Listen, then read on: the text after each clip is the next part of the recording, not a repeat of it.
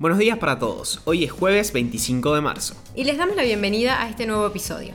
¿Estamos realmente formados para el mundo que viene? El mercado hoy exige habilidades especiales que en la mayoría de las carreras universitarias no se enseñan. Hoy te traemos fuentes de complementación para que puedas insertarte en el mercado laboral del siglo XXI de la mejor manera.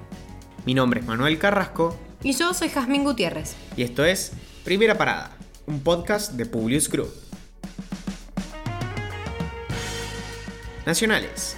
Argentina se retiró este miércoles del Grupo de Lima, creado en 2017 para buscar una salida de la crisis de Venezuela, tras argumentar que ha sido inútil contribuir a resolver el conflicto interno en ese país. Cancillería emitió un comunicado en el que destacó que desde la llegada de Fernández a la Casa Rosada, la Argentina nunca participó en reuniones ni firmó documentos. Esta decisión fue celebrada por el régimen de Nicolás Maduro en diversos medios de comunicación chavistas. La vicepresidenta de la Nación, Cristina Fernández de Kirchner, encabezó un acto por el Día de la Memoria, la Verdad y la Justicia. Además de pedir que se rinda homenaje a las víctimas de la última dictadura, la funcionaria llamó a lograr un acuerdo con la oposición con el objetivo de renegociar la deuda con el Fondo Monetario Internacional y afrontar cuestiones estructurales como la economía bimonetaria. En cuanto al FMI afirmó, con los plazos y tasas que se pretenden no solamente es inaceptable, es un problema que no podemos pagar porque no tenemos la plata. La ONU celebró la derogación del Decreto 70 sobre política migratoria dictado por el expresidente Mauricio Macri. Destacó el cumplimiento de la Constitución Nacional sobre el ingreso de inmigrantes a la Argentina.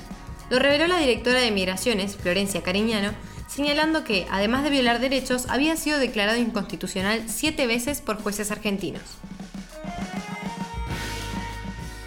El Ministerio de Economía confirmó que el Fondo Monetario Internacional le otorgará a la Argentina más de 4 mil millones de dólares en derechos especiales de giro, lo que le permitirá al país robustecer sus reservas y afrontar en mejores condiciones vencimientos de deuda de este año.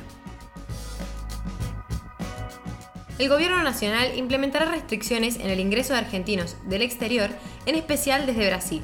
Por otra parte, quienes regresen del extranjero deberán pagarse el hisopado PCR. Aún está en discusión cuántos días de cuarentena deberán cumplir y si también deberán abonar el hotel donde lo deberían hacer. Internacionales. El presidente de Uruguay, Luis Lacalle Pou, anunció nuevas restricciones sanitarias ante el avance del COVID-19. Entre ellas se destacan el cierre de las escuelas a nivel nacional y las oficinas públicas. También cerrarán los clubes, gimnasios y free shop, y se prohibirán los deportes amateurs, los espectáculos públicos y las fiestas y eventos sociales. La Unión Europea denunció que el Reino Unido oculta 29 millones de vacunas de AstraZeneca en Italia.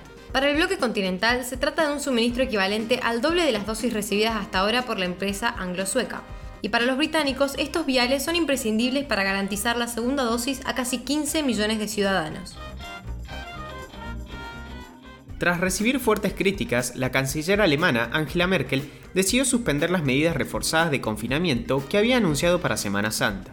Aclaró que fue su error anunciar ese reforzamiento de restricciones a la movilidad y pidió disculpas a la población. Destacó que cuando se comete un error hay que pedir disculpas y corregirlo, dentro de lo posible, rápido.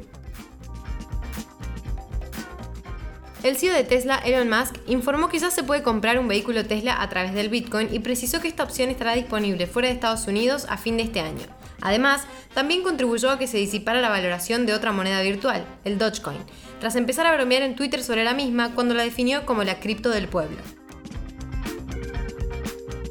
Tras el tiroteo en Colorado, el presidente Joe Biden pidió al Congreso aprobar inmediatamente medidas para reforzar el control de armas en Estados Unidos, incluida la prohibición de todas las armas de asalto y cargadores de alta capacidad. Podemos salvar vidas, dijo Biden. Programación, uso de herramientas digitales, marketing, gestión de proyectos y análisis de datos son solo algunas de las habilidades más demandadas en el mercado laboral. En la actualidad vivimos una tendencia a la hiperespecialización, lo que hace muchas veces que las carreras universitarias sean insuficientes para los futuros profesionales. Afortunadamente, las mismas empresas que necesitan de estas personas están ofreciendo la capacitación correspondiente al público. El mejor ejemplo es Google. Además, existen numerosas plataformas que hoy brindan certificación en estas áreas. Una de las más prestigiosas es Udemy. Muchos de estos cursos son pagos, pero existen numerosas ofertas y lapsos de tiempo donde puedes adquirirlos totalmente gratis. Te dejamos los links en la descripción. Ahora sí, los despedimos por hoy. Gracias por escucharnos. Compartí este episodio con tus amigos. Esperamos tus sugerencias en nuestro Instagram, publius.com.ar o en nuestro Twitter, publius-group. Los esperamos mañana en el próximo episodio de Primera Parada. Que tengan un muy buen día.